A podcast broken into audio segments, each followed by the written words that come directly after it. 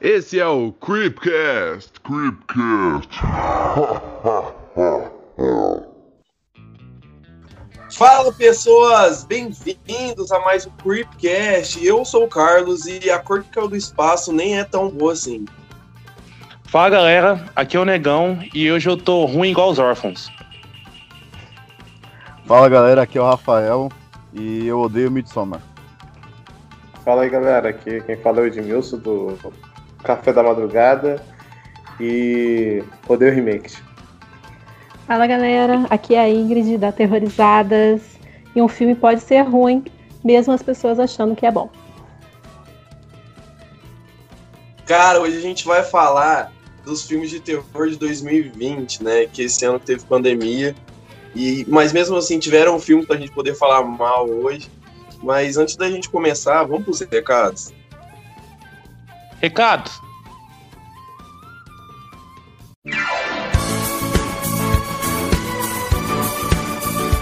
E aí, Carlinhos, bora gravar? Não, mano, agora eu tô ocupado. Tô vendo um filme aqui, velho. Nem vem. Pega isso, pô. Ô, oh, peraí, você tá vendo o filme no Hulk? Sim, mano, é muito bom, velho. Tem mais de 12 mil filmes em HD, seja ação, seja comédia, seja animação e até mesmo terror. O que a gente tanto ama, hein? Nossa, cara, mas deve ser caro, hein? Não é caro não? Não, mano, é apenas, mano, R$16,90 por mês pra você assinar, pra você ter uma tela. Mano, nossa, mano, não. Não sei o que, que você tá esperando, velho. Fica vendo esses outros streaming que não vale nada. Cara, vamos largar a mão de gravar e vamos assistir um filme então, né? Fazer o quê?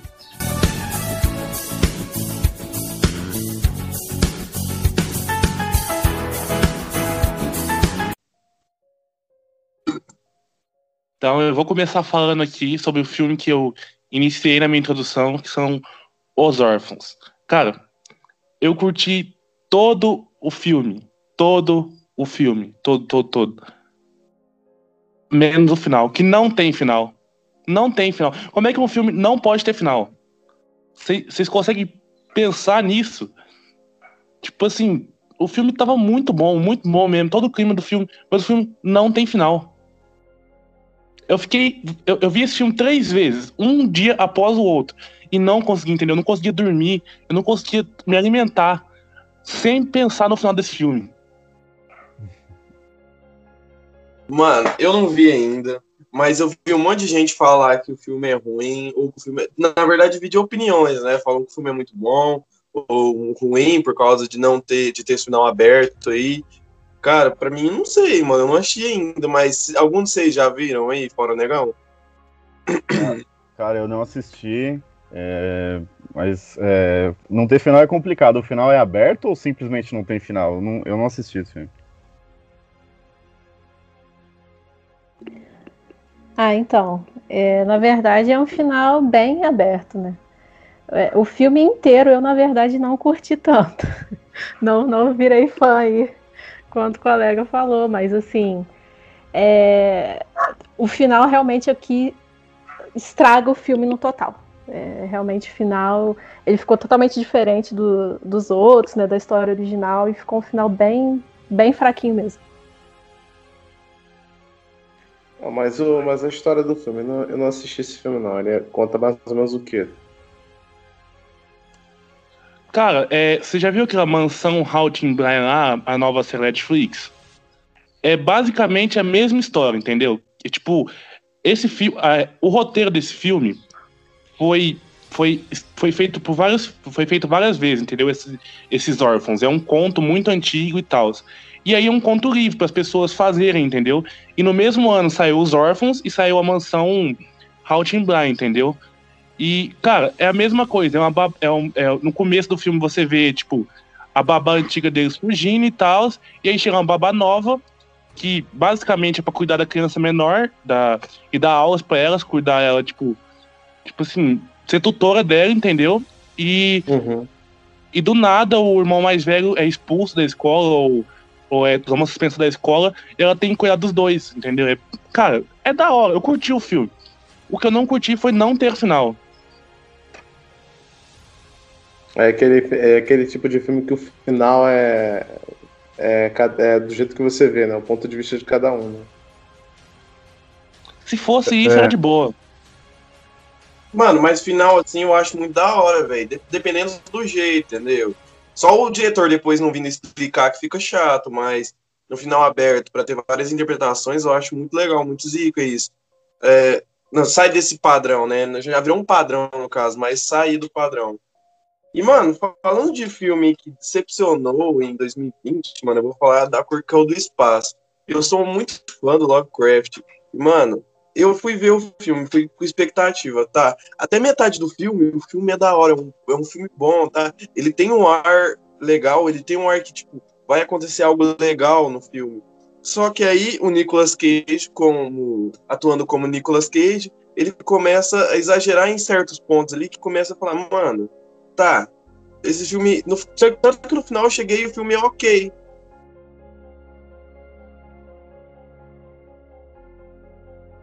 Cara, é o seguinte, eu vou te falar, eu vou te falar o que eu já te falei várias vezes. O Nicolas Cage, ou você ama muito, ou você odeia ele muito, entendeu?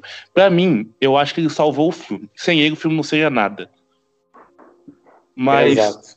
não é toda opinião que, que. Não é todo mundo que consegue entender a genialidade desse homem. Cara, vou te falar um negócio. Olha só. É, tem uma técnica brilhante pra você poder amar o Nicolas Cage.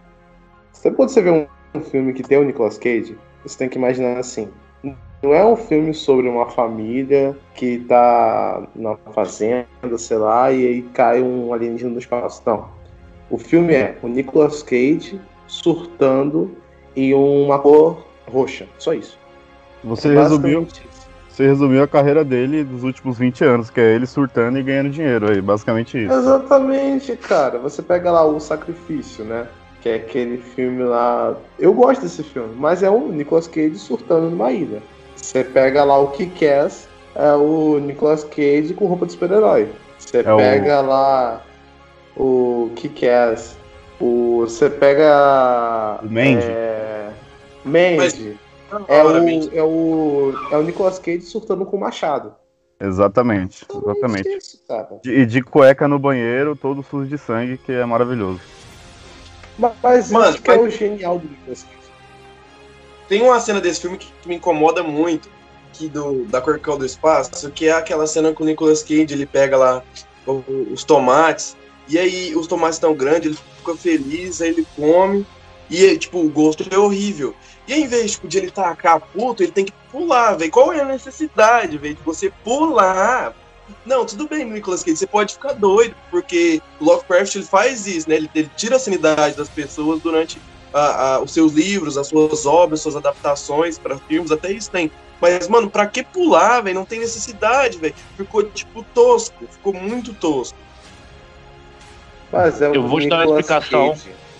Por que pular? Porque é o Nicolas Cage. O cara É o falou, Nicolas é o. Nicolas Cage. Olha, a gente, olha só. É, criticar um filme do Nicolas Cage é que nem você ficar dando, dando voltas, cara. Todas as grandes cenas do filme vai ter o Nicolas Cage. Correto? Certo. Qualquer cena bizarra, você vai ter, você vai ver. É o Nicolas Cage, por quê? O Nicolas Cage ele faz isso, cara. Se você pega, olha só, se você pega o Nicolas Cage coloca no filme dos Vingadores, não vai ser a história do Thanos invadindo a Terra. Vai ser a história do Nicolas Cage surtando na Marvel. E vai ser fantástico.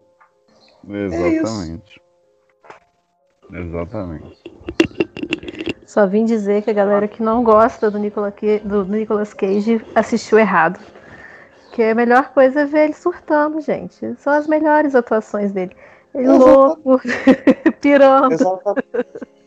E Qualquer coisa. do céu, pra mim, foi a melhor coisa. Foi Você ele pega mesmo. Porque filme. o resto. Você pega aquele filme do. do o, o vidente lá que ele faz lá, que ele prevê o futuro com aquele cabelo horrível.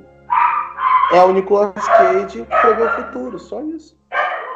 É, é o Nicolas Cage em várias situações. É sempre o Nicolas Cage carteiro, confeiteiro. É o Nicolas Cage. O filme é vendido como ele. Já é assim, já. Cara, E vai Não vir sei, um novo mano, o Nicolas aí, né, Cage- cara? o Nicolas Cage é o seguinte, ele é, ele é, é o cara que você pode falar assim, ele dá a vida pelo filme. Ele pode fazer um mendigo, ele dá a vida para ser um mendigo. Ele pode fazer o Superman Nicolas Cage, ele dá a vida para ser o Superman Nicolas Cage. Ele pode, mano, ele dá a vida pra, pelo filme. Isso eu gosto nele, entendeu? Eu gosto dele, do método. Ele, porque ator que faz o método, eu acho muito bom, eu acho incrível. O cara, tipo, se entregar para isso, eu acho perfeito, entendeu? o Nicolas Cage é um cara do método. E além de ser um cara do, do, do, método, ele é primo da Sofia Coppola e do Francis Ford Coppola. Esse cara é perfeito, gente. Eu não sei o que o cara tem na cabeça de não gostar dele. Ou, cara, o, o puro, o puro que ele dá para jogar o tomate no lixo é o que deixa o filme bonito, entendeu? O cara pega e carrega o filme nas costas, porque, tipo assim, mano, a filha não faz nada, o filho some na metade do filme procurando o cachorro, que o cachorro some o filme todo. No, no final ele vai ligar pro cachorro. A mãe e o filho viram aquele trem feio lá. Que eu achei da hora. Até o trem feio queria atacar. Se fosse só um trem feio chorando, eu achava da hora. Se fosse só o um monstro chorando, eu achava da hora. Mas, como não foi, né? O Nicolas Cage salva o filme, entendeu? Mano, eu não, não, não, vem, não venha me falar mal do Nicolas Cage no meu podcast, entendeu? No nosso podcast, cara. Não venha falar mal dele.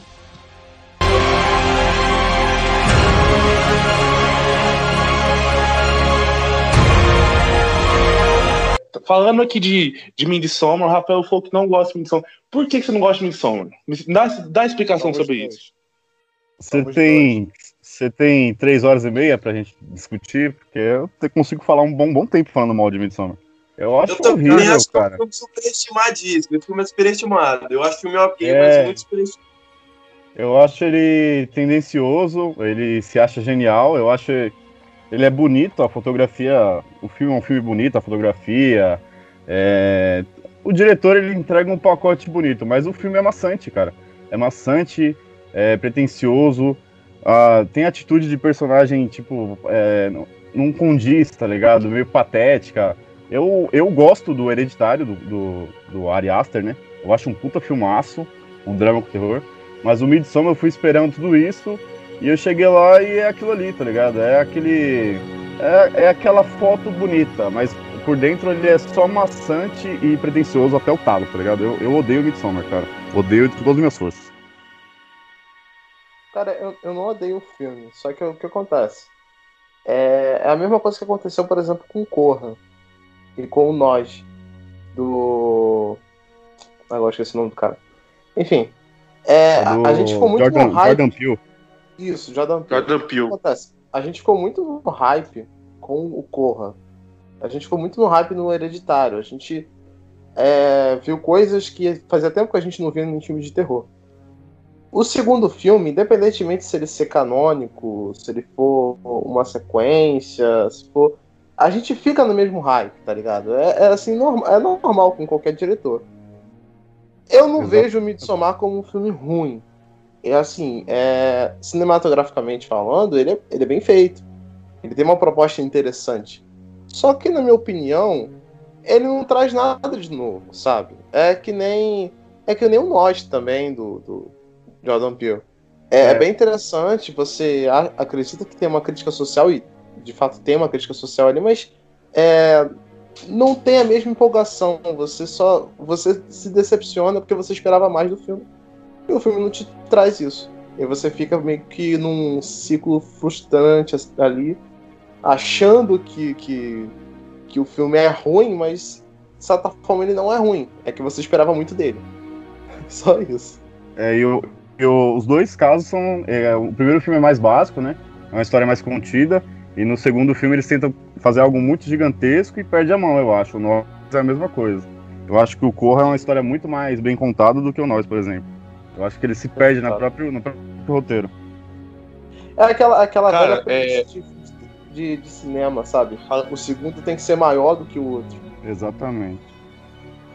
Falando nesse negócio aí de segundo, o Ari Aster lançou o Farol também, entendeu? E, tipo, esse cara não errou no segundo. Esse, o Jordan Peele, eu também não gostei, eu gostei menos de nós do que de Corra eu, eu gostei mais de Midsommar do que de Hereditário porque eu gostei da fotografia. Cara, eu sou um grande fã de fotografia, entendeu? Tipo assim, se a fotografia do filme me agradar, eu, tipo assim, eu esqueço tudo, esqueço roteiro, esqueço situação, esqueço tudo. Então, tipo assim, meu negócio é fotografia, o mais curto no filme. E mas o Farol, eu tipo assim, não é melhor que a Bruxa, mas conseguiu ficar no mesmo nível, se pá, entendeu? Mas esse negócio que, sei lá, o diretor quer vender o peixe, entendeu? O diretor quer, quer falar assim, ó, eu preciso de investimento para fazer mais filmes, entendeu? E pá, e, então por isso que tem que construir uma coisa maior, eu acho, entendeu? É, exatamente. É, o Farol, no caso, é do, é do diretor da bruxa, né? Não é do Ari Aster, é do. Robert. Não, é do, é do outro, falei errado, falei o nome errado, desculpa. É alguma coisa Isso. Keller, alguma coisa assim. É Robert Eggers, eu acho. Robert Egger, isso. Mas aí você tá entrando num, num, universo perigoso, gostar só de fotografia. Por- Porque, olha, tem cada filme que é uma bagaceira horrorosa, e a fotografia é aceitável. A fotografia Tá do. Midsommar, por exemplo, é belíssima, né? Porque se passa todo de dia e toda aquela cultura deles, a fotografia é sensacional. O filme que é ruim mesmo. Tipo assim, não, eu, eu, eu vejo outras coisas, mas tipo assim, a fotografia é o que me atrai mais. O que me atraiu em Midsommar é a fotografia, entendeu? É, é, esse- é igual ele falou, esse negócio do filme se passa todo de um tom todo amarelado, entendeu? Porque quando o diretor sabe fazer a, a, a pincelada de cor, a, a película de cor que ele vai usar, e consegue utilizar essa película e consegue deixar isso perfeito, eu acho isso muito bonito, entendeu? Eu acho isso incrível. Tipo assim, e, e são, e são dire- esses diretores novos aí, eles estão sempre com alguma renovação, entendeu? Eles estão sempre com, com um jeito diferente de fazer as coisas. E o Ari Aster, tanto com Hereditário, tanto com Midsommar, a fotografia é impecável, é muito bonito. Os- o, o enquadramento de Hereditário é muito bom, a película de cores de Midsommar. Então, é tipo assim, eu gosto muito do Ari Aster, até, que o, até mais que o Robert Egger, que o Jordan Peele. E por quê? Porque o, o Ari Aster tem uma fotografia muito boa. Pra mim, o único cara que, da pessoal novo que tenha uma fotografia melhor que a dele é o cara do João e Maria. Porque ele quebra muitas as, as leis do cinema com o jeito que ele faz filme, entendeu? E eu acho isso muito bonito. Mas vamos deixar mais pra, pro- pra- mais pra frente pra me falar sobre isso. Você. Só É, pra fazer uma pergunta. É, você gosta de, de cinema italiano? Cinema italiano não tem uma fotografia legal. Cara, eu curto, eu curto cinema italiano, eu curto cinema francês. Tipo, tem um, tem um documentário aí que é no YouTube, mas não tem legendado. É, tipo assim, só tem é, em inglês, entendeu? Chama Real or Truth. É um documentário, são um dos meus fotógrafos favoritos. É, ele é japonês e, tipo assim, é- ele fala alguma coisa casaco. Eu não consigo lembrar que eu não sei falar japonês, desculpa, pessoal. Mas, tipo assim, é, ele tem pequenas partes assim e aí você vê o documentário com vários fotógrafos do, do mundo inteiro, vários cineastas pequenos do mundo inteiro explicando sobre o jeito que gosta de fotografia, entendeu? Cara, tem, tem diretor de clipe, diretor dirigiu o f- clipe do Frank Ocean, dirigiu o clipe do Metallica, entendeu? Tem é, cinegrafista pequeno, tem fotógrafo pequeno, entendeu? Explicando vários métodos de fotografia. Cara, eu acho esse documentário muito bom, porque, tipo assim, ele fala sobre tanta fotografia ucraniana, tanto italiana, francesa, americana, japonesa, entendeu? Cara, quem puder aí ver, eu vou participar, a gente vai colocar os links aí depois no- no- nos nossos. Embaixo do podcast. Assista esse documentário, é muito bom, muito bom mesmo. Sobre o, o Midsommar, é, essa, essa, essa proposta da fotografia deles, isso até tá, no, tá no- na capa, né? Midsommar, o mal, não espera a noite. Eu acho, cara, sinceramente, que ele cai naquela lista de filmes onde o diretor acha que tá fazendo um trabalho puta foda, mas não tá fazendo um arroz com feijão, sabe? Só que ele, ao invés de estar botando totalmente. tempero, tá botando orégano. É só isso. É, na minha O- opinião. O filme não se. o roteiro dele é, é, é- é- é raso, sabe? É, é- o roteiro dele me parece muito com aquele filme do Nicolas Cage, que, a gente, que eu até falei, O Sacrifício, sabe? Tem muito disso. E a única coisa que o, que o filme se baseia mesmo é a, passa de dia. A única cena marcante do filme é aquela cena lá do- dos dois velhinhos que se matam, ou os spoilers. E é porque ela se passa no começo e você fica chocado, né? Porque você tá esperando todo, todo o tempo acontecer alguma coisa. E aquela cena é realmente pesada, né? E como é de dia e tem todo aquele ritual, você fica meio chocado. Mas depois o filme cai na mesmice, até o final do filme é bem paradão, né? E tem até uma cena Ah. de meio que vergonha alheia, né? Nesse filme. Vocês já ouviram falar de filme caviar? Caviar é ovo de peixe e custa caro pra caralho, mano. É tipo isso, mano. É tipo, tipo assim, mano, vamos lá ver o filme do Ari Aster, hein? Fotografia foda. Mas o filme é ruim, entendeu? É o filme caviar. É o filme que você fala assim, hum, é igual, tipo assim, desculpa aí, pessoal, quem gosta de Hobbit. Eu fui ver Hobbit por causa do Peter Jackson, por causa que gostava do Senhor dos Anéis. E é uma merda, Hobbit. Mas eu fui ver Hobbit por causa do Peter Jackson. É caviar demais. Fez um bilhão quase, os negócios tudo, entendeu? É, é, é o caviar. É o caviar. É ovo de peixe, mas custa caro pra caramba. E é ruim. É, e o Ari Aster, ele acha que ele é o gênio mesmo, foi o que ele falou. Ele, ele acha que ele tava se achando o reinventor do cinema. Ele, ele se acha muito gênio. Você vê como ele é pretencioso no filme dele. Diferente do Hereditário, que era mais um drama familiar, né? Ele se acha muito genial. Olha. Cara, pra mim, Midsommar é um filme que fica tentando ser impactante o tempo todo. E pra mim não é. A única cena impactante é o final, onde tá com aquelas mulheres em volta, e ao mesmo tempo passa pra mulher, mas a cena dos velhos não me impactou. Tipo, era pra ser uma cena impactante. Tanto que meu amigo me recomendou esse filme. Falei, tá bom, vou assistir, eu gostei de hereditário, beleza. Mano, e tipo, não me impactou, velho. Não foi uma cena impactante, assim. Não foi uma cena que eu falei, uau, não esperava e tal. Não sei por que não me impactou, mas não foi uma cena tão. Acho que não foi tão bem construída, assim. Não foi uma quebra tão boa, assim, pra mim. E, e o filme é muito superestimado, muito tipo, ah, esse filme é, ele é bom porque é do mesmo diretor direito e acaba que o filme, como vocês falaram, traz um feijão com arroz ali.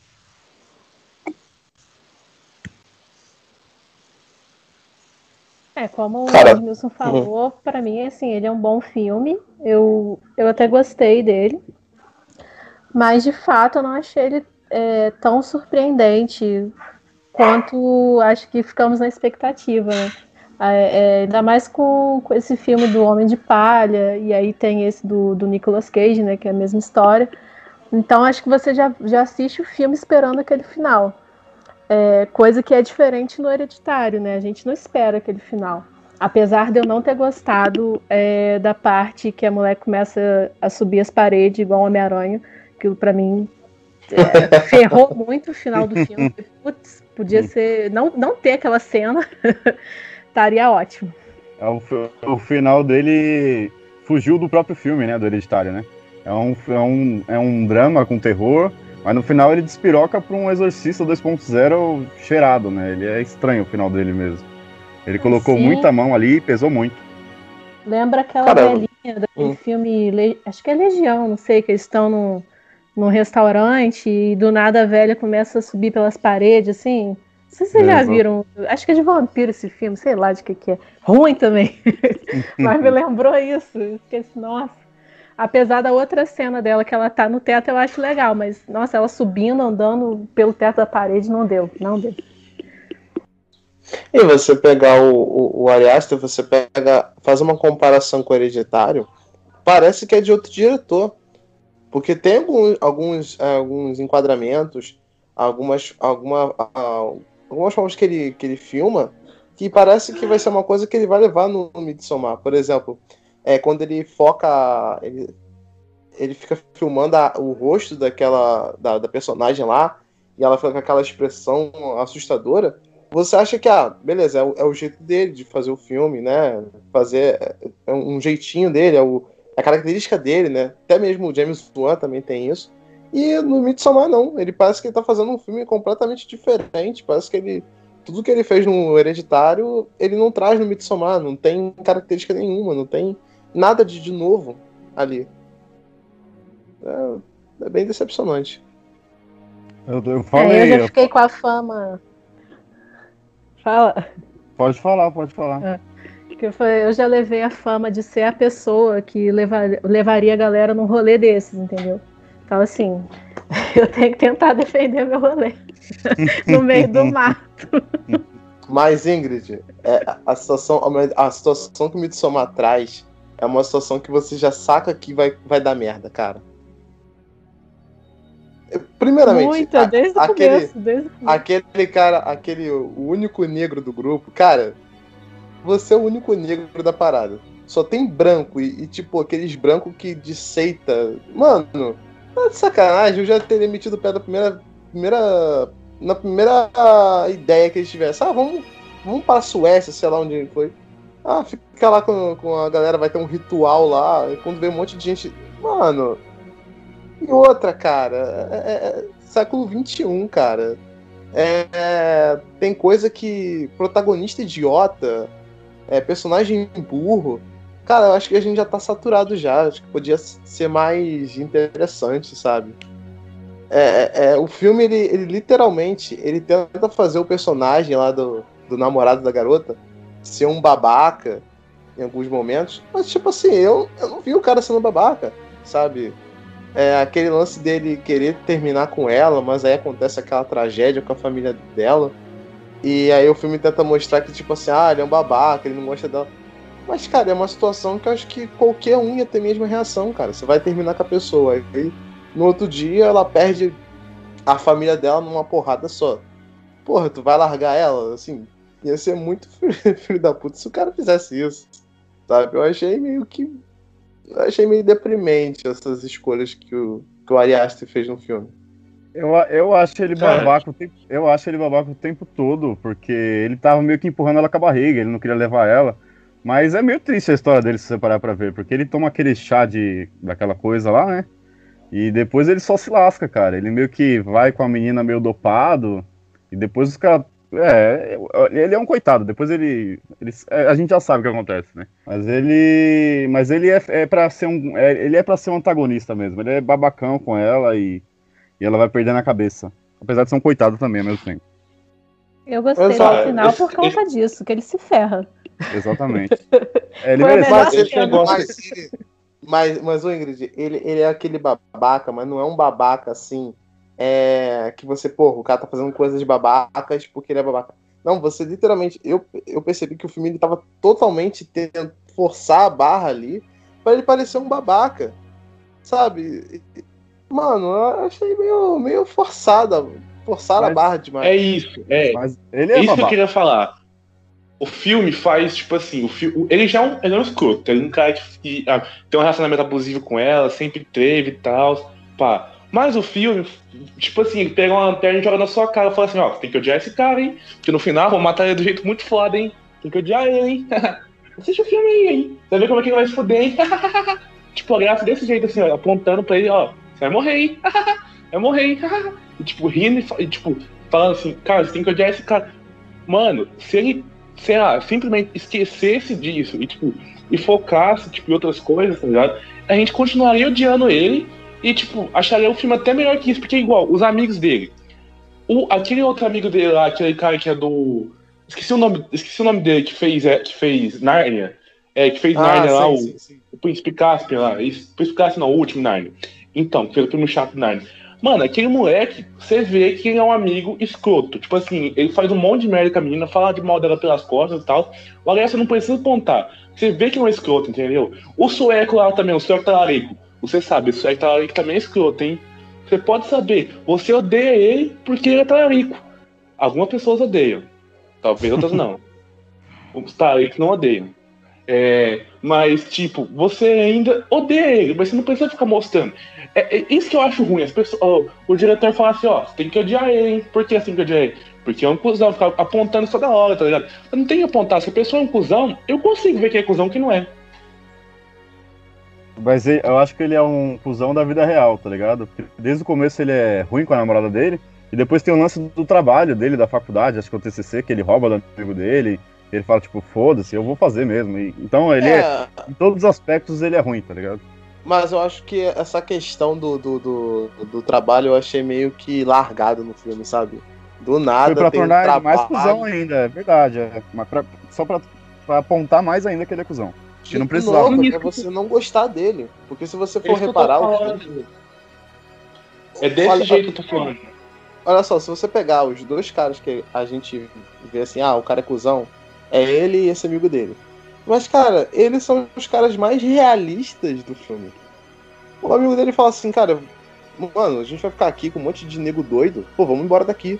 Ele é um dos primeiros a falar essa merda, cara. Pô, não pega, não pega sinal de telefone, porra, aqui Cara, é, é o cara mais realista do, do, do, filme. E de novo é o filme tentando forçar a barra ali para você detestar o cara. E ele força a gente gostar da protagonista. Só que a protagonista também é um saco. Sabe? Ela é bem, ela é bem chatinha mesmo. Sabe? Apesar do que, todo, apesar do o que- o Sim. que eu menos gostei é o Sueco Talarico. O Sueco Talarico não passou, não deu, entendeu? O cara foi recebido de braços abertos pelos amigos dos Estados Unidos. A primeira oportunidade que ele fez de desenhar, fazer um desenho pra namorada do cara. Em vez dele pegar, falar assim, porra, mano, seu, seu namorado é um merda, hein? Mas sem, sem amigo do cara, não. A primeira coisa que ele fez, tentar botar um chifre no amigo. Do cara ser um bota. Cara, vou te falar uma parada. É, para todos que estão ouvindo esse podcast, eu sei que eu posso falar aqui, vocês vão rir, mas eu faria um filme melhor. Peraí, peraí, peraí. Peraí. Editor, música de fundo. Pode falar, pode falar, pode falar.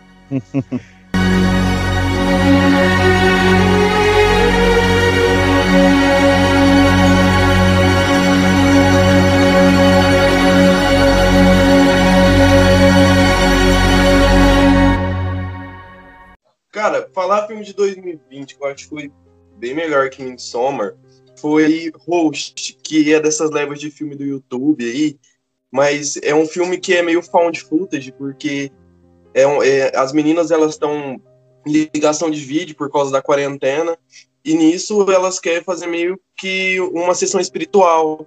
E daí deslancha tudo, mas é um found footage bem feito, Ah. apesar de não. Calma aí, calma aí, calma aí. Eu vou dar uma opinião. Em 2021, o cara vem na minha casa, na minha gravação, me falar bem de found footage, amigo. Pelo amor de Deus. Eu tenho Olha família, só. eu tenho dois cachorros. Se você quer me matar, você me dá um tiro, mas não fala bem de found footage, não. Found footage acabou. Teve um filme bom de found footage que eu acho que é demais. Que é Creep. Nem a bruxa é. Eu gosto de Creep. Mas o resto, Que? nossa, eu Não, odeio. não, não. Se é pra morrer, se é pra morrer, tem que falar de filme bom. O único filme bom é Bucha de Blair. O resto Não, pode não jogar é na bruxa de Blair, não. Bruxa de Blair. Bucha de Blair. Bucha de Blair. porque Não é, se, a gente, não. se a gente sabe o que é fake news, tem que agradecer aos criadores de Bucha de Blair. Os caras conseguiram parar um país por causa de um filme. Nenhum Bucha falso de- vai Nos fazer Estados isso. Unidos. Ou se fosse aqui no Brasil, o cara falar assim, isso existe. O brasileiro não acredita nisso, não. Os Estados Unidos é foda acreditar. Quer que eu perguntar isso no Acredita. Brasil aqui? Acredita, essa merda ia passar no Datena. A ia campanha passar de, no Datena. a campanha Mano, de marketing da Bruxa de Blair foi a melhor, né? Os caras são muito geniais, cara. Eles criaram um site. os caras É, criaram muito. tudo uma lenda, cara. Até hoje, a cidade que foi gravada, a Bucha de Blair, até hoje, nego inventa lenda que não existe lá, cara. Pô, nenhum É. footage vai fazer uma coisa dessas, cara. Na época Mano. que a internet não existia, né? Então o pessoal caía muito mais. Exato. Eles, eles já tinham caído nessa no Canibal Holocaust lá, que eles foram até procurar pra ver se os caras estavam vivos. O diretor Sim. teve que levar o cara pra polícia pra provar que tava vivo. E na Bruxa de Blair foi a mesma coisa, foi genial. Eles criaram um site com foto. E tinha gente que ia pro cinema saia chorando, assim. O pessoal caiu mesmo. Se fosse hoje Mano. com a internet, ninguém ia cair, né? Obviamente. Sim. Mano, eu vou te falar um negócio pra vocês. Ó, na, na Copa do Mundo de 2018, na Rússia, o Cid Cidoso, ele criou uma notícia falsa falando que a Coreia do Norte tinha criado uma Copa do Mundo só pra eles. Todo, Exato. Mano, americano caiu tudo, postou em site, postou em jornal, tudo. Cara, americano cai muito essas coisas. Americano não é malaco, americano não tem a maldade no coração igual a gente, entendeu? Aqui a gente, a gente, a gente, já, a gente já cresce fazendo caminhão do leite no amigo, entendeu? A gente era caminhão do leite, entrou, saiu, entendeu? A gente Mas já é cresce na porque é maldade. brasileiro, cara. Porque é já cresce na brasileiro maldade. Eu não brasileiro. cairia nisso. Mas a essa gente já piada- cresce na maldade. Essa piada do Cid é genial, porque ele falou da é, Coreia do Norte, né? É Coreia do. Norte? É, né? Isso, E isso, lá, isso. lá é fechado. Se você lançar, se você for influente e lançar qualquer mentira sobre lá, vai ser difícil saber se é verdade. Porque eles são fechados. Então, é, a piada dele caiu muito bem, mano. Dá pra cair na piada dele, entendeu? Tá, então vamos fazer uma, brin- uma mini brincadeirinha aqui. É, é- é verdade ou não na Coreia do Norte? É verdade ou mentira que a, a Disney fez um show pro Kim Jong-un? Verdade. Eu acho que é verdade. Foi verdade. A Disney a, a- foi um, um projeto lá dos Estados Unidos para tentar é, fazer a Coreia do Norte ficar mais pacífica. A Disney fez um show lá pro filho da mãe lá. pra ele ficar brincando lá, achando que, olha, olha só como, como a gente é bonzinho, né? Ah, Eu e outra pra terminar. E outra pra Eu terminar. É verdade ou mentira que a WWE fez um evento na Coreia do Norte. É verdade. Eu acho que é mentira. É verdade. Nossa. Lutadores da WWE, alguns, né? Não muitos famosos, foram lá, fizeram evento. Teve um, um jogador de basquete, cara, que o cara foi visitar o Kim Jong-un, cara. Dennis Rodman. Dennis Rodman. Pra quem não sabe aqui, é, eu sou um dos maiores fãs da WWE que existe. Eu assisto todos os dias. NXT, SmackDown, Raw. também. Eu assisto todos os dias WWE. Então, WWE eu sinto tudo, tudo, tudo, tudo. Eu acompanhei, eu eu assisto pay-per-view, tudo, tudo. Aliás, esse, esse ano saiu um filme muito bom, documentário do Undertaker, que puder ver também. Então, esse negócio, nego quer, eu, eu- quer, quer me pegar e dizer, eu sou malaco, eu sou brasileiro, gente, eu sou brasileiro, entendeu? Eu não caio nessas pegadinhas, não. Eu nasci apanhando de prima, apanhando de vó. Eu, essas coisas aqui em cara é americano. Americano já nasce, ganha PS5, ganha iPhone 12. Brasileiro não tem isso, não. Brasileiro sai brincando na rua. Então não, ninguém cai na bucha de bear. Então esse negócio de fome footage pra mim não dá certo. Fome footage morreu, não existe mais. Em 2021, então, se lançar o Fome Food, eu, eu, eu, eu, tenho, eu tenho o Clipcast, eu sou obrigado a ver vários filmes. O filme do ano eu tenho que assistir todo. Mas eu não vou ver Fome Footage. Não Mas vou o ver, host- vou. Mas o host, O assim, minha o opinião. é bom. O host, vou te falar um negócio. É, ele parece, de novo, ele cai naquela mesma premissa que a gente falou. Do diretor achando que tá fazendo uma coisa que vai revolucionar, mas na verdade ele tá fazendo arroz com feijão. Por quê? Vamos pegar a premissa de host. Host, sei lá o que fala. É, são É umas host, né? amigas, o filme se passa o quê? Em, em gravação de por Skype, digamos assim. E o filme todo se baseia nisso. E aí você acaba vendo os eventos sobrenaturais a partir da câmera que a menina tá gravando a videochamada, correto? Certo. Vocês já viram um filme chamado Amizade Desfeita? É a mesma premissa, igualzinha a premissa. Exatamente a mesma premissa. Exato. Ou seja, a gente cai naquela mesma coisa. O cara falou, pô, pandemia, fica em casa. Pô, vou fazer. Pô, putz, fiz um filme foda. Ah. E a amizade desfeita é muito melhor que esse filme, se bobear. Cara, eu, eu assisti esse filme na, bem quando estourou a pandemia, eu achei meio competente, assim, arroz com feijão, mas bem feitinho. É isso que você tá falando, é sobre Skype, e é uma ideia péssima, né? Porque elas se juntam no Skype pra chamar uma guru e fazer, tipo, uma magia. É tudo, é tudo pra dar errado, né? E aí a guru meio que cai no começo da chamada, e aí meio que abre o portal e começa a aparecer um monte de coisa. Mas eu achei bem legal, eles usaram, é, tipo assim, elas têm personalidades diferentes, eles usaram bem o Skype, os efeitos. Tem uma menina que fica colocando efeito na imagem, depois aparece pra ela. Tem um cara que abandona o negócio, mas depois volta. Eu achei bem legal, assim. É um filme curto, não é maçante, tem acho que uma hora no máximo. Mas eu achei bem decente, assim. É um filme, eu aconselho, é um bom filme. Não tem um filme que é tipo de Skype também, amizade alguma coisa, amizade oculta, amizade. Não É, sei, eu amizade não Amizade sei se é desfeita. Amizade É a desfeita também, pegada. Skype. É, é- mano, é mesmo. né, Tipo assim, não é a mesma coisa, entendeu? Mas, tipo. Como é que. É, o, esse host bebeu da água dessa amizade desfeita, não bebeu? Bebeu bem na água. Ou não? Não, ele não bastante. bebeu, ele, ele, ele, ele, ele se afogou, né? Que é a mesma premissa, cara. Os eventos sobrenaturais você acompanha pela, pela gravação. Eu, eu não vi esse filme todo, eu não vi host todo, não, mas deve ter alguma reviravolta também, boba também, igual o, o Amizade Desfeita, sabe? É, Mas eu, na minha opinião, acho que Amizade Desfeita é muito melhor que esse filme. Acho que a única sacada dele é que é um filme feito na pandemia. Mas acho que isso também não, não, não é motivo pra alguém gastar dinheiro pra ver esse filme. Eu, eu tenho um problema com ele que espírito que, que é hacker é complicado, né? É, os caras. é, o cara é o quê? Ele é, era um TI que morreu e ficou na casa. Mas a, a- esse filme, o Host, o Host também é legal, porque ele foi feito, tipo, todo mundo de casa mesmo. Não teve. Eles. As atrizes que montaram tudo, tá ligado? Não tem nenhum diretor, não tem nada. Tudo que acontece ali foi, foram elas que montaram, todo o cenário, tudo que aconteceu. Então é um filme bem, bem braçal mesmo. Achei legal, velho. Eu Posso adorei falar esse filme efeito. aqui que eu odiei? Posso falar do filme Eu- que eu odiei? E eu adorei esse efeito Toda a comunidade- de-. Eu adorei esse Filme. efeito de raio aí que deu aí na, na, na gravação. É, a gente tá falando do, do host aí, tá dando um raio no Skype. É, Adorei. difícil, galera. Esse editor é bom, esse editor é bom, esse editor é bom. Vulgo eu mesmo.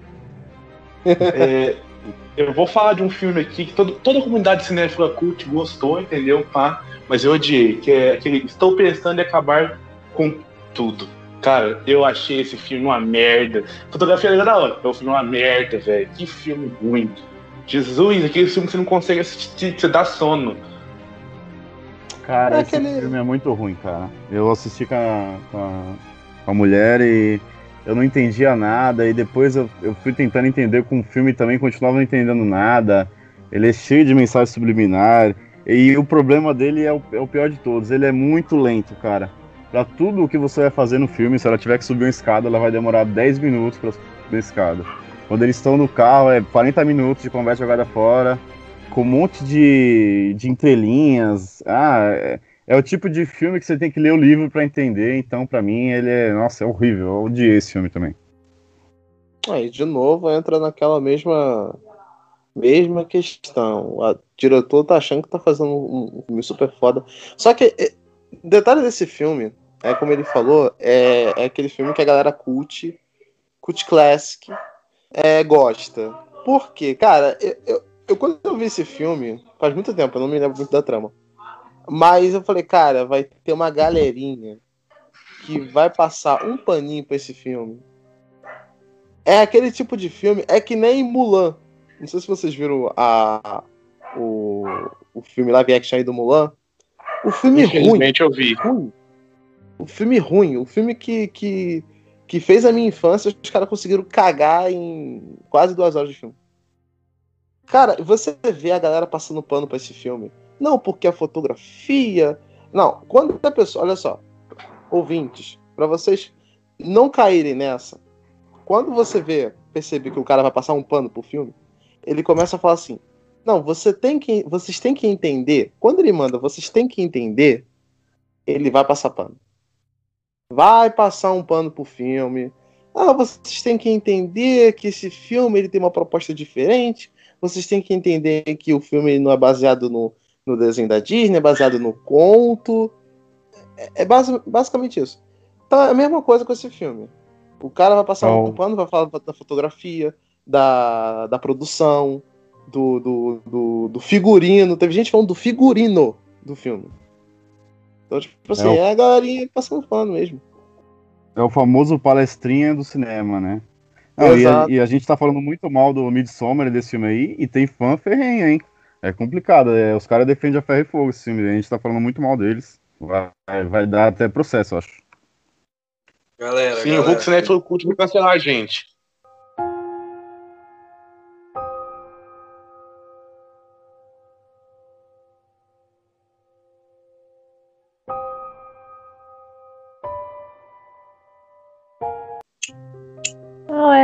Comentar do host também, que, que foi outro pra mim super estimado. Ele até entrou na listinha que a gente fez lá de melhores do filme, de melhores filmes de 2020, mas mais pelo fato de como ele foi feito do que pelo filme em si, né?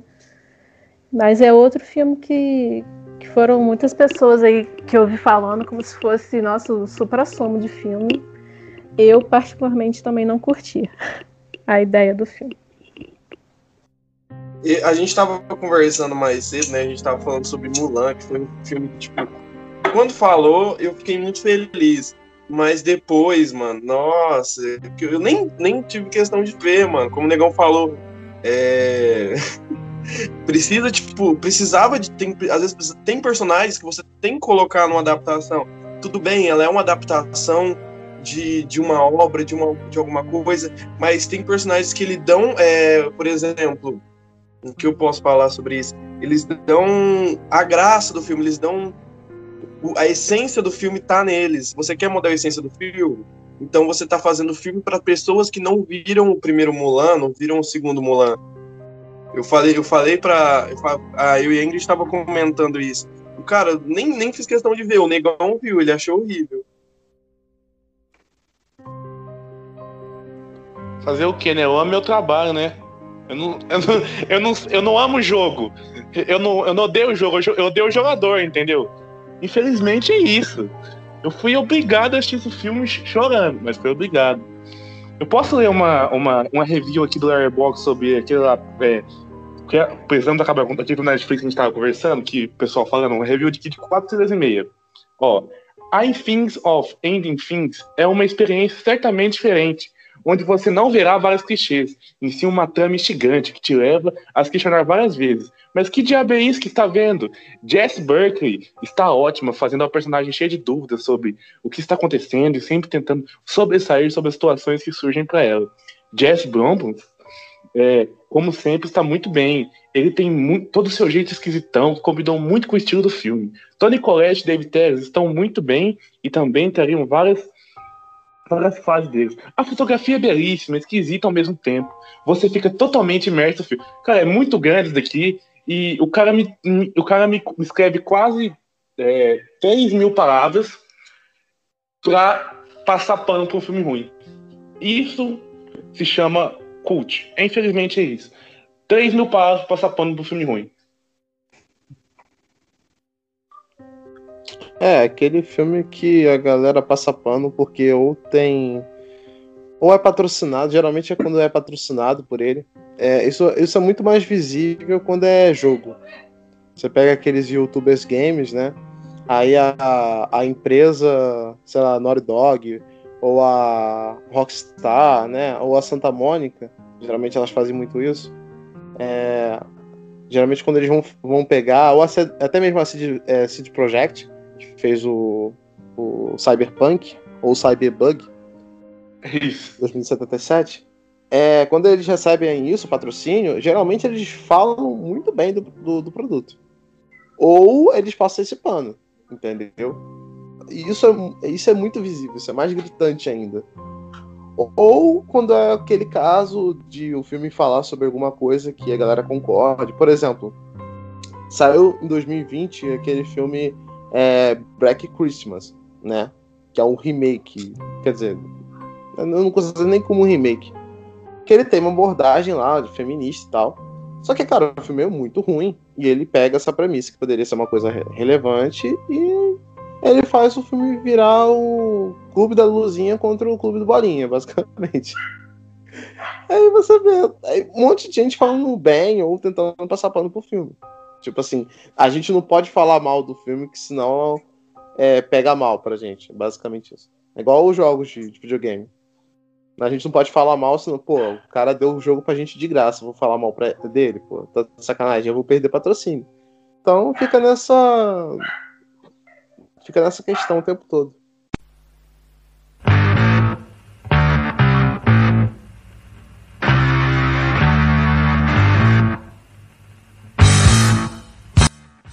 Então, velho, falando sobre filmes de 2020, que eu também achei ok, mas são filmes que, tipo assim, é, a, tem muita gente que não gostou, mas eu achei um filme ok, foi Maria e João, que, apesar de não ter uma narrativa tão legal e, e os pensamentos dela ser muito explicativos para coisas que a gente já ia entender, mesmo sem saber dos pensamentos dela, foi um filme, um filme ok.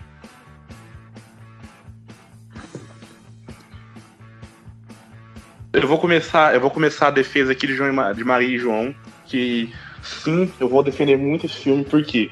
Porque eu gosto do Os Perkins. Esse é o motivo. Não, não tipo assim, ah, o filme é bom. Não, eu vou defender porque eu gosto do diretor. Por que, que você gosta do diretor? Porque quem, não sei se vocês conhecem, na fotografia de cinema tem um negócio chamado a regra dos quartos. A regra dos quartos quer dizer que o enquadramento do, da câmera nunca pode ficar um quadro para baixo do seu do seu tronco, entendeu? E o Os Perkins, ele simplesmente quebra a regra dos quartos todo o filme que ele faz. É a assinatura dele. E, cara, e com esse filme ficou perfeito, entendeu? Toda a quebra, a construção de, de, de, fotografia, a construção de, de tudo, de cenário, de tudo. Tem coisas que são, tipo, nada a ver, igual aquele cara do. Aquele cara do filme lá que que do, fala assim, ó, tem tal e tal lugar lá, você segue pra tal coisa, depois o cara some. A gente nunca mais vê o cara. Tem coisa, tem roteiro furado. Tem roteiro furado pra caramba. Tem explicação que não merece. Tem explicação que não merece. Mas eu vou falar igual o Cinéfilo fala. Mas eu gosto das Perkins. Então, por isso eu gostei desse filme pra caramba. Talvez é o filme que eu mais gostei no ano. As, as pessoas vão falar assim, ah, mas Homem Invisível. Homem Invisível não é terror, é suspense. Entendeu? Mas isso é outro ponto. Homem Mas eu gostei desse filme por causa do Os Perkins. Homem Invisível é um thriller, na verdade, né? Mas é bem interessante também, porque diferente de todos os Homens Invisíveis, é a visão da mulher, no caso, né? Não do Homem Invisível. Geralmente era a história dele se adaptando e depois ele ficando vilão no final. E nesse filme é, é bem mais atual. E é a visão dela, né? De o relacionamento merda que ela tinha, do cara ser um puta psicopata, e todo o trauma que ela tem. Ela é uma, uma atriz também muito boa. E eu gostei, eu gostei muito do Homem Invisível, cara. Gostei dessa visão, gostei do final. É, eu, eu achei um filme bem, bem legal, viu? Olha só, eu vou, Cara. eu vou, eu vou começar a, a, a- a despertar vocês o ódio no- nos corações de vocês. Principalmente no, no meu amigo aí que defendeu o João Maria. Quer dizer, Maria e João, né? Que entre ele e João e Maria Caçadores de Bruxas, eu prefiro João e Maria Caçadores de Bruxas. Me julguem. Por quê? Pelo simples motivo. Pelo simples motivo. João e Maria é uma bagaceira de ação. Ponto. Eu já vi o filme, eu já sei que vai ter isso e o filme me entrega. Agora, Maria e João, cara, sinceramente, é, é, é bizarro, cara, sabe? É, de novo, a gente vai entrar, a gente vai ficar nesse loop temporal, sabe? é aquele cara que acha que tá fazendo um filme super foda, revolucionário, mas, cara, na minha opinião, não me convence muito. Porque eu, eu sou muito simplista no- na questão de filme. Porque, tipo assim, se o filme me divertiu, eu posso ver The Room, do Tommy Wiseau. O filme me divertiu, beleza. Já, pra mim já é um, um filme ok. Sabe? Só que esse filme, cara, não sei. É, é escuro demais. A fotografia dele é ok, eu achei interessante, mas não. Não, ainda prefiro Não. João Maria Caçador de Bruxas. Se eu for ver que é um filme de ação, eu não vou ver João Maria Caçador de Bruxa. Eu vou ver Rambo. Eu vou ver, sei lá, eu vejo Exterminador do Futuro, entendeu? Eu não vou atrás desse filme. Mano, eu quero ver um filme, tipo assim, querendo ou não, eu gosto de um filme que me, que me, tipo assim, que me deixa animado, entendeu? Mas eu gosto de ver um filme que me deixa instigado, entendeu? O, o, pra mim, tanto como, tanto como criador de conteúdo, tanto como pessoa que vê filme, eu gosto de ver filmes que me deixam assim, cara, eu quero pesquisar sobre esse cara, entendeu? Eu quero saber como que esse cara faz isso.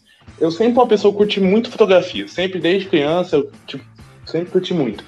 E aí, eu to- toda vez que eu vejo um cara que eu acho fotografia da hora, eu pesquiso toda a fotografia dele e vou assistir, entendeu? Eu gosto de filme que me deixa instigado, que me faz pesquisar a coisa, que me vai saber, entendeu? Igual, tipo, não, não é exemplo bom, tá ligado? Porque o filme é horrível, aquele filme do Ted Bundy.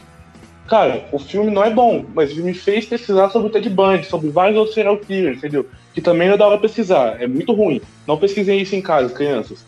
Mas me fez querer obter informação. Eu gosto de filme que, que me faz isso. Tanto de filme que me diverte, tanto de filme que me faz querer obter informações sobre o tema, ou sobre a pessoa que fez, ou sobre o ator, entendeu?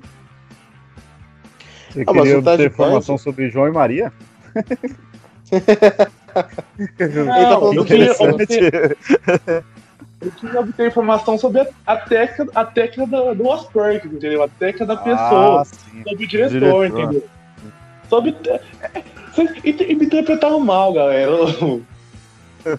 Ah, cara, eu, assim, eu acho que a fotografia do filme é, é, é interessante, mas é aquilo, é, eu particularmente, como, como amigo gosta de, de, de fotografia, isso é uma coisa que at- atrai mais. Mas pra mim, assim, tipo assim, não é uma coisa que, que me atrairia falar assim, pô, o filme é foda. Porque aí a gente vai. Aí eu fico assim, pensando assim. Porque quando eu penso assim, fotografia ser relevante assim ao ponto, porque a fotografia, ela é. Eu, eu gosto, vou, vou defender. Eu gosto quando a fotografia ela faz parte do filme. Ela não está no filme, mas ela é parte do filme. Pode ser uma coisa meio. meio.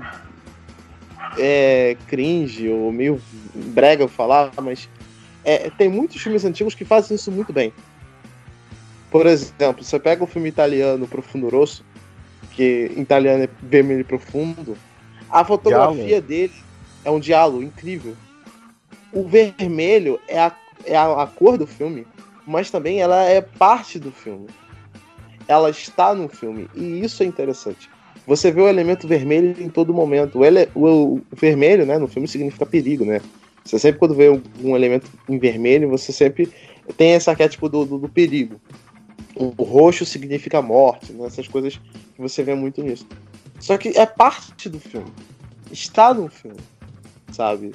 É, quando o cara usa, utiliza a fotografia só para deixar um ar mais assustador, eu, eu já não gosto muito. Eu gosto quando a fotografia ela faz parte do filme, sabe? Sem ela, o filme não acontece, sabe? Por exemplo, tem uma cena no, no Profundoroso que a mulher chega em casa, o assassino tá lá, o assassino sai da, da, da, da sombra do móvel dela. Bem parecido com aqueles filmes no ar, sabe? Aquele filme preto e branco. Cara, eu achei super foda aquilo, sabe? É, é, é, é...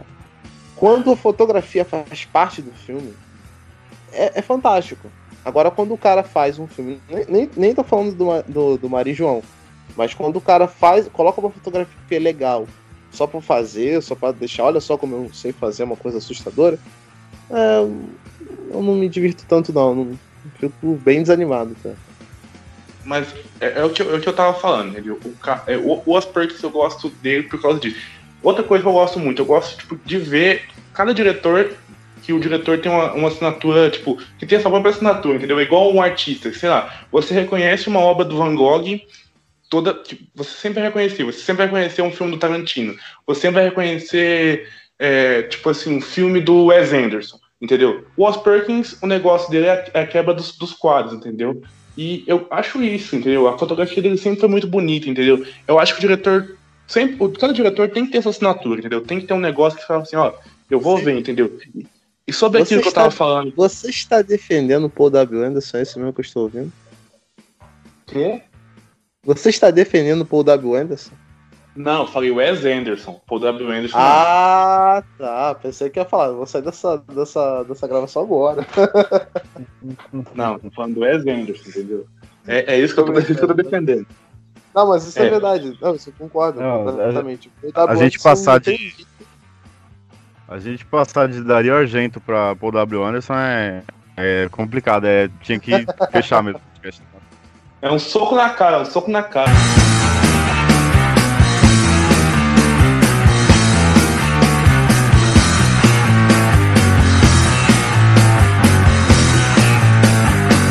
Mas é igual que é igual que eu tava falando. Eu vou, eu vou citar aqui um amigo meu, um companheiro meu que, que, eu, que eu amo, que até grava podcast comigo. Eu tenho um amigo chamado Carlos. E, e, e, aí ele foi ver rock, ele se interessou por rock.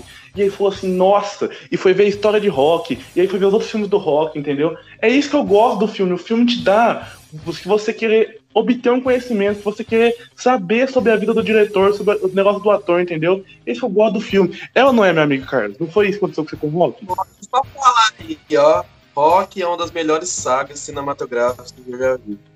Menos o 5. O 5 é muito ruim. Tem, tem, tem como toda saga tem seus altos e baixos. Mas o 5, o 5 é ruim. O 4 é ruim, ok. Mas é isso aí mesmo, mano. É isso aí o, mesmo. O quê? O, o rock, rock do Stallone? Isso. Sim. Isso. O 4 é ruim? Que isso? O 4 é melhor. O 4 é um dos melhores que tem, pô. Ah, Ivan Drago, é Ivan Drago. Falar. É, é isso, o Ivan Drago é muito brabo. Vou te falar uma parada, olha só. O Sta... Eu ainda quero fazer um podcast falando sobre o Stallone, porque eu tenho, um, eu tenho uma questão do Stallone que é o seguinte. O Stallone, ele é um sopro de, de genialidade em um momento do cinema que não havia. Porque ele é um cara muito diferente dos, dos caras brucutus de filme de ação. Cara, o, simplesmente o Stallone ele ganhou um Oscar de melhor roteiro com Rock o lutador. Mas, Sabe? mano, cara, a história de vida do cara é incrível. O Stallone também não é um ator de ação, é um ator de drama, mano. É não, isso. Ele consegue fazer muito bem o ator de ação, ele consegue fazer bem. E você pode ver que os filmes de ação dele são sempre ele que escreve, ele que dirige, ele tá ali, então ele cria o personagem moldando nele mesmo. Isso é, é, é legal quando você estuda a história do rock, como ele foi feito, porque se não me falha a memória, o ator que ia interpretar o Rock no filme seria um cara que na época tava fazendo a série Magnum. Que é um cara com um bigodão. É bem, bem anos 80.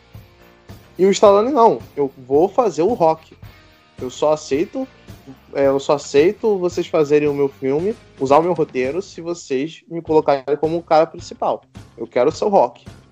E, cara, quando você pega o rock e faz um paralelo com a história de vida do Stallone, cara, é o Stallone contando a história de vida dele, cara. Sabe? Não existe outro, outro uh, ator de filme de ação que faça uma, uma coisa dessas. É literalmente o Stallone contando a história de vida dele. Quando o Rock começa a trabalhar pra máfia, né? Que ele começa a trabalhar ali com pessoas ali no ramo criminoso ali, né? Com aquele submundo, tá contando a história de vida dele também. O Stallone fez filme pornô, sabe? Ele, ele pra pagar conta, ele já ele passou um perrengue, ele não é um cara assim que, de família é, tipo nova. a Xuxa, tipo a Xuxa. É tipo a Xuxa. Sim, mas na, na questão dele, o- a pornografia nos Estados Unidos era uma coisa muito mais. Não vou dizer obscura, mas tipo assim. Era uma coisa meio que vergonhosa mesmo pra pessoa fazer, Posso, né? Tipo, eu posso, ô, ô, Edmilson, desculpa te atrapalhar, eu posso dar um paralelo? O Stallone do Brasil é o Frota, porque o Frota foi ator da Globo e virou ator Não. pornô. Não, É não um aceito jeito. essa Não, não. comparação. Não aceito essa Não. comparação. Não, o Frota é bem maior que o Stallone. Bem maior. O Não, Frota é bem eu- maior. O Frota Não. pegou ele da Cadillac. Não, não, não. não eu não aceito essa comparação. Não aceito porque o, o, o, o, Fro- o Stallone ele fez um filme e ele estava num momento difícil da vida dele. Ele teve que vender o cachorro dele pra pagar o aluguel da casa. O cara tava na merda. O Frota fez esse filme porque é de sacanagem. Porque ele queria. O Frota virou deputado. Ganhei, ganhei, ganhei a discussão. Refutei. Só, só existe um. Só existe uma comparação. Quem fez a Casa dos Artistas? O Stallone ou o Frota? Então já era, acabou. Pô, Rafael, você pegou no ponto certo. Vamos acabar com esse podcast. O, homem, o homem falou, tá falado. Rafael, a partir de hoje, você tem carta branca pra interferir em qualquer podcast participar de todos. Que esse argumento foi o argumento principal. Acabou, acabou. O cara destruiu você e o Exatamente. argumento. Eu venci no argumento. Venci. Sim, Mas, caso mas o Rock. super. Mas o Rock, mas o Rock acho que é uma das melhores franquias do Stallone. E cara, se você assistir o Rock, o Rock Balboa, o sexto filme, né, que ele, que ele lutou. É, você pega aquela cena da a fala dele com o filho dele, cara, é algo assim melhor que qualquer coach na vida. Nenhum coach vai conseguir dar tanta motivação que aquela cena do Stallone dá, tá ligado? Você Ah, ouve a, a fala é- dele antes, antes de trabalhar, cara. Você, mano, tu vai. O teu dia vai render uns 70%. Não, não mais, fala tá disso, pelo amor de Deus. Não fala disso. O Carlos tem esse negócio decorado na cabeça. Toda vez que eu tô fazendo. Que eu tô falando. Eu sei lá, ô, eu tô com diarreia hoje. Eu quero falar, assim, ele fala tudo isso. Toda vez que eu tô passando alguma coisa, pode ser a menor coisa possível. Eu bati o dedo na quina da mesa, ele fala isso. Não fala dessa frase, não, pelo amor de Deus. Não dá esse espaço pra ele falar esse negócio, não. Eu não aguento mais ouvir isso. Quem? O Carlos ele tem essa frase decorada na cabeça, velho. Tem essa frase decorada. Cara, mas é a melhor do mundo, cara. Eu, eu chorei. Eu chorei vendo esse filme. Essa cena em específico. Edmilson, vou te falar um negócio pra você. Pode Eu ser chorei vendo Creed. Pode ser Eu o que for, pode ser Guns N' 2. Roses, pode ser Beatles. Se você ouvir a mesma coisa todo dia, todo minuto, você vai se enjoar, não tem como. Se você ouvir isso todo minuto, você tá andando aqui e fala assim, caramba, velho, tô morrendo de fome, vou comer um salgado. Ele fala isso pra mim. Todo momento ele fala essa frase, entendeu? Mas é É por- porque é- eu. Mas você não entende. É por causa dessa Você frase aí que tem muito coach. Day- Isso, ó, isso. Tem day trader, tem coach, tem essas minas do Instagram, é tudo por causa do Rock falando essa frase aí que motivou todo mundo. Ô, Carlos, você quer virar não- coach? Mas você cabia, você cabia bem aqui. Não! Eu você grava bem ela dizia pra sua mãe, esse garoto vai ser o melhor garoto do mundo. Brincadeira, mas, mano, é, ouvir falar várias vezes realmente tira muito a essência da coisa. Eu passo brincando, mas é Creed, Creed, mano, Creed 1, aquela cena que o Adonis ele tá correndo e as motos vêm atrás. E aí ele para e ele começa a gritar o rock e as motos vão, vão em volta dele. O rock lá na janela. Eu arrepio só de falar, mano, porque essa cena é a melhor cena do filme, mano. Entendeu? É, eu fiquei esperando a cena, porque toda cena de treinamento tem algo da hora, mas a do Creed 2 me decepcionou, assim como a do, do Rock 4. Mas eu gosto da saga, saga boa.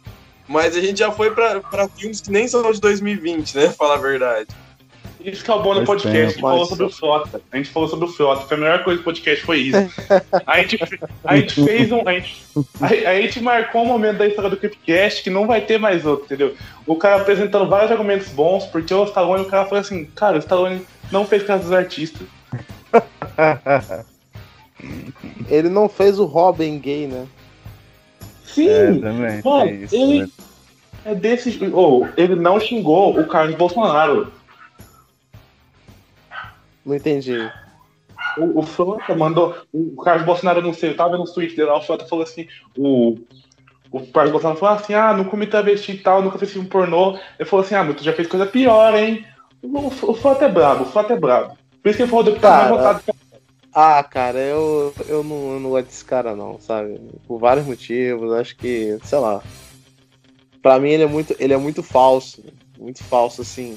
É, não é nem essa questão do Bolsonaro, mas, cara, se você conhece um pouco de frota, beleza, o cara fez, fez Casa dos Artistas, casou com a, com a Cláudia Raia. Fez novela da Globo. Fez novela da Globo. Mas, cara, ele, vou te falar, olha, olha só, ele já tentou ser ator, já tentou ser é, diretor de teatro. Este filho da mãe tentou ser diretor de teatro. Ele já tentou ser lutador de jiu-jitsu. Ele é faixa roxa. Acho que, não sei se ele passou pra faixa preta, mas ele lutava na faixa roxa de jiu-jitsu. Babava o ovo dos Grace. Tirou. Treinava, treinava. O seu Hélio Grace já, te- já treinou ele. Acho que é por isso que ele fez filme pornô, né? Já tá mamando a galera lá. Ô, Edmilson, vou te falar um negócio Já pra você. tentou ser, já tentou ser jogador de futebol americano. Eu vou te refutar mais uma vez. O Frota é o rock, ele tentou fazer várias coisas, mas nada deu certo. Na política tá dando certo. Mais uma vez refutado aí. Jantei, hein? Jantei. Rafa. Anota aí. Jantada minha. Mas o Rock conseguiu. O problema é isso, o Rock conseguiu. Ele conseguiu ser campeão. O Alexandre Frota. Caguei. O meu vizinho é deputado estadual. Pô. Você vai ver. Você vai ver, Frota, daqui, sei lá, daqui 10 anos, infelizmente, o Frota vai ser presidente do Brasil. Infelizmente, pra você, pra mim é ótimo. Pra você mim- é. Não, infelizmente A pros outros. primeira, a primeira lei que ele vai fazer vai ser lei Rouanet pra filme pornô. né? Muito bom.